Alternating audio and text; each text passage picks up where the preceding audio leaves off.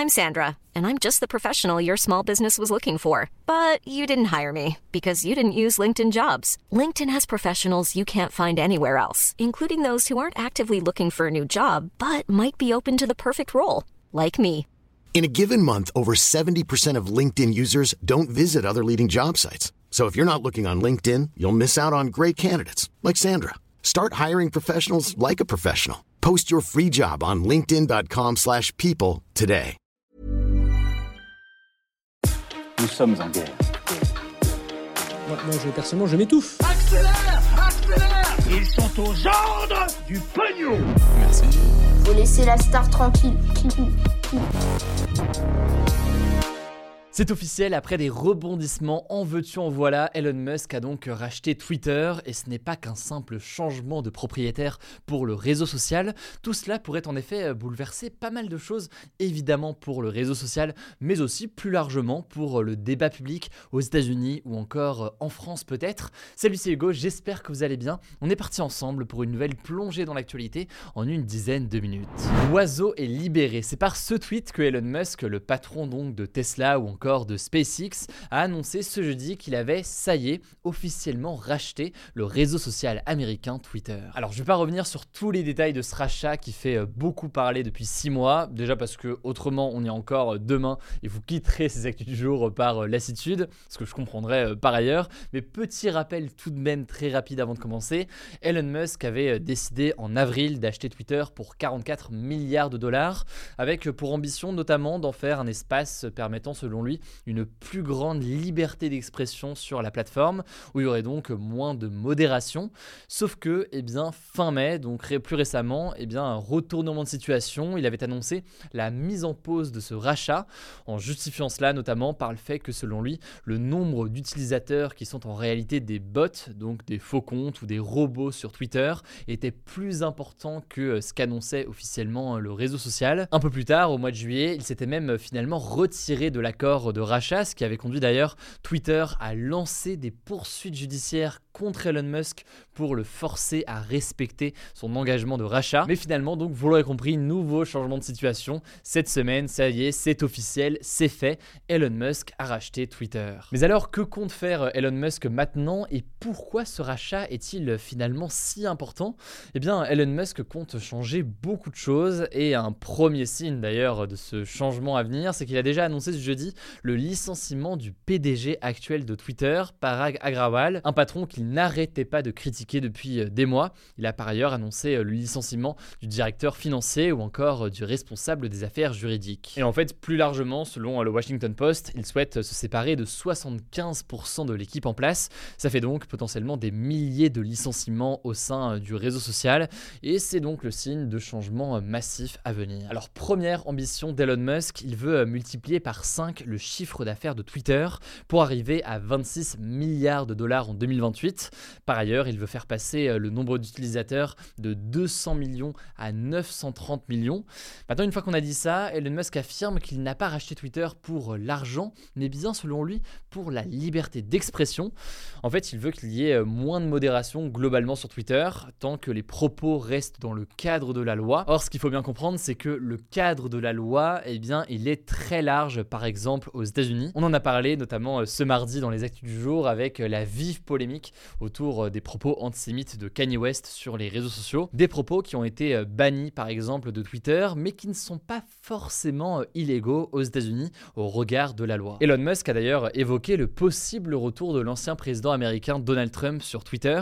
Trump en fait a été banni de Twitter en janvier 2021 après l'attaque du Capitole à Washington DC par certains de ses partisans. Il avait été accusé en fait d'inciter à la violence et euh, de propager des fausses informations euh, ces derniers mois sur euh, la plateforme, ce qui lui avait donc valu d'être banni et Twitter et d'ailleurs de pas mal des réseaux sociaux américains aujourd'hui. Bref, tout cela est encore relativement flou aujourd'hui, mais on a compris l'ambition générale d'Elon Musk sur cette volonté eh bien, de moins modérer les propos sur la plateforme. On verra notamment comment ça se passe lors des élections de mi-mandat aux États-Unis, des élections très importantes aux États-Unis qui auront lieu le 8 novembre, mais aussi finalement dès ce week-end avec le second tour de l'élection présidentielle qui doit se tenir au Brésil. Une élection où les risques de fraude et de désinformation sont assez grands. On en reparle juste après avec les actualités en bref. Bon, cela dit, pour nuancer sur cette question de liberté d'expression qui viendrait avec Twitter, faut bien garder en tête que Twitter devra respecter les règles propres à chaque pays. Alors, on l'a dit, aux États-Unis, c'est un cadre qui est assez large, mais en France, par exemple, eh bien, la loi interdit clairement les propos euh, haineux, les menaces ou encore les propos euh, négationnistes. Et donc, en théorie du moins, Twitter devra se conformer à cette loi française en France, sous peine de sanctions euh, importantes. Elon Musk chez Twitter, c'est donc une nouvelle approche concernant la liberté d'expression. Mais l'autre gros changement potentiel qu'on peut noter, c'est que ça devienne une plateforme qui est bien plus qu'un simple réseau social, disons, comme on l'entend aujourd'hui. On sait par exemple aujourd'hui que Elon Musk est très admiratif de la plateforme chinoise WeChat. WeChat, c'est une plateforme qui propose notamment une messagerie, mais aussi une fonctionnalité euh, d'échange d'argent, un peu à la Lydia ou à la PayPal, mais de façon euh, plus évoluée, disons, et plus intégrée.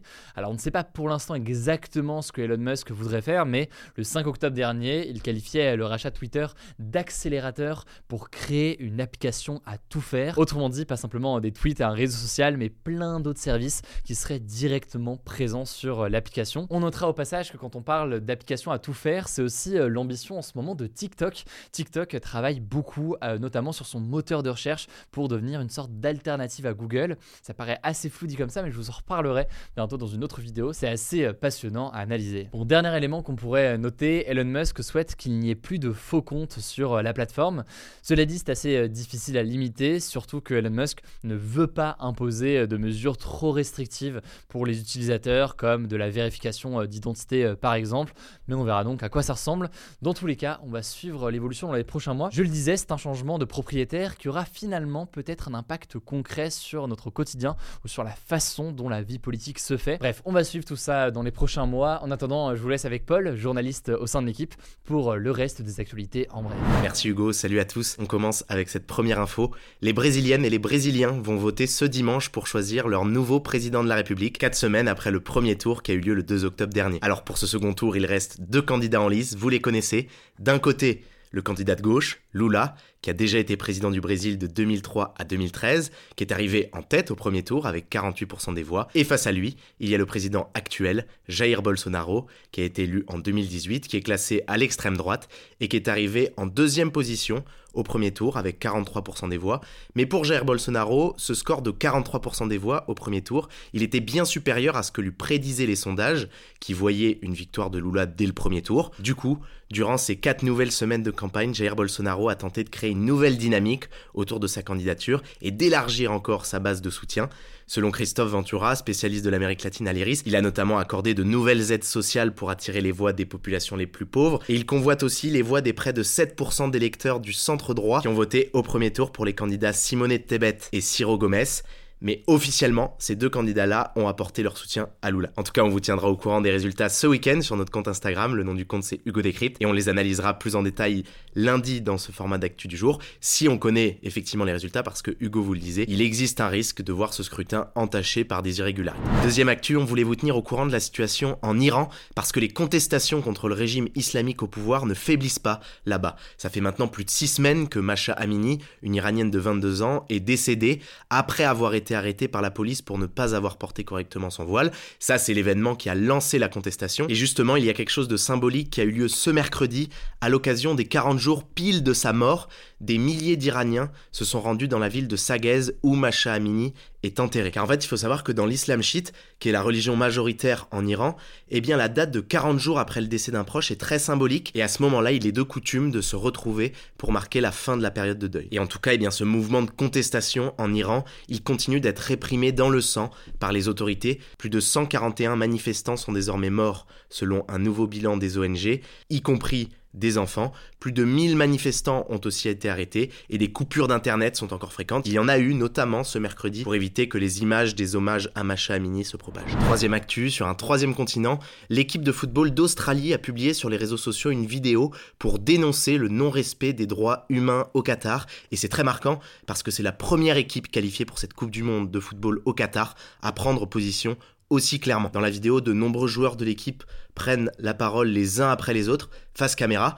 Il dénonce d'abord les conditions des travailleurs migrants au Qatar. En effet, selon plusieurs enquêtes, notamment du média britannique The Guardian, plus de 6500 travailleurs migrants sont morts dans les chantiers des stades au Qatar à cause des conditions de travail. Et ensuite, dans la vidéo, les joueurs australiens soulèvent un deuxième sujet. Ils réclament au Qatar que les relations sexuelles homosexuelles eh ne soient plus un crime dans le pays, comme c'est le cas actuellement. Cette contestation, c'est donc une première pour les équipes qui participent à la Coupe du Monde. On verra si ça en inspire d'autres. Retour en France pour cette quatrième info. Emmanuel Macron a annoncé aujourd'hui plusieurs mesures pour mieux lutter contre les feux de forêt. Des feux de forêt qui ont battu malheureusement des records cet été en France, avec plus de 72 000 hectares de forêts brûlées, soit 10 fois plus que la moyenne des 10 dernières années. Emmanuel Macron a donc annoncé notamment la création d'une météo de la forêt. Concrètement, ça reprend un peu le principe de la météo des plages. Vous voyez peut-être ce que c'est, c'est un bulletin météo spécifique qui indique notamment le niveau de risque pour la baignade. Et donc là, l'idée de cette météo pour les forêts, c'est d'indiquer le niveau de risque de déclenchement d'un incendie, donc en fonction notamment des températures, des vents, du niveau de sécheresse du sol, car il faut savoir que la plupart des feux aujourd'hui se déclenchent à cause de comportements humains, par exemple à cause d'un mégot mal éteint. Et en plus de cette mesure qui vise donc à faire de la prévention, Emmanuel Macron a aussi annoncé un renforcement des moyens de lutte sur le terrain, avec des moyens supplémentaires pour les pompiers. Cinquième actu dans l'espace, cette fois-ci, la NASA a annoncé avoir détecté un impact de météorite hors du commun sur la planète Mars, le plus gros impact de météorite qu'elle n'avait jamais observé sur cette planète. Ça a fait un trou de 150 mètres de diamètre et de 20 mètres de profondeur environ. Alors pourquoi est-ce que c'est significatif?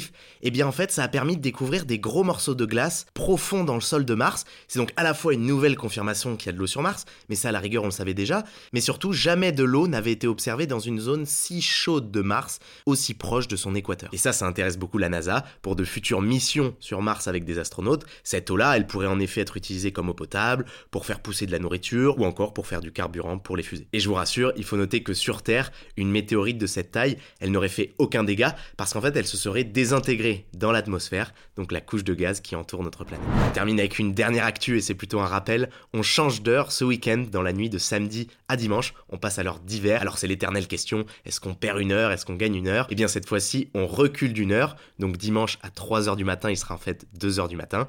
Ça veut dire concrètement que vous allez pouvoir dormir une heure de plus dimanche, mais ça veut dire aussi que désormais il fera nuit plus tôt. Alors ce changement d'heure il s'applique dans toute l'Union Européenne. Il avait été créé à l'époque pour réaliser des économies en hiver, mais aujourd'hui son impact est de plus en plus contesté. En 2018, l'Union Européenne avait d'ailleurs même réfléchi à le supprimer, mais aujourd'hui la question est plus trop à l'ordre du jour, notamment parce qu'en fait beaucoup de pays n'arrivaient pas à se mettre d'accord sur quelle heure adopter définitivement. Est-ce qu'il fallait adopter l'heure d'hiver Voilà, c'est la fin de ce résumé de l'actualité du jour. Évidemment, pensez à vous abonner pour ne pas rater le suivant, quelle que soit d'ailleurs l'application que vous utilisez pour m'écouter. Rendez-vous aussi sur YouTube et sur Instagram pour d'autres contenus d'actualité exclusifs. Écoutez, je crois que j'ai tout dit, prenez soin de vous et on se dit à très vite.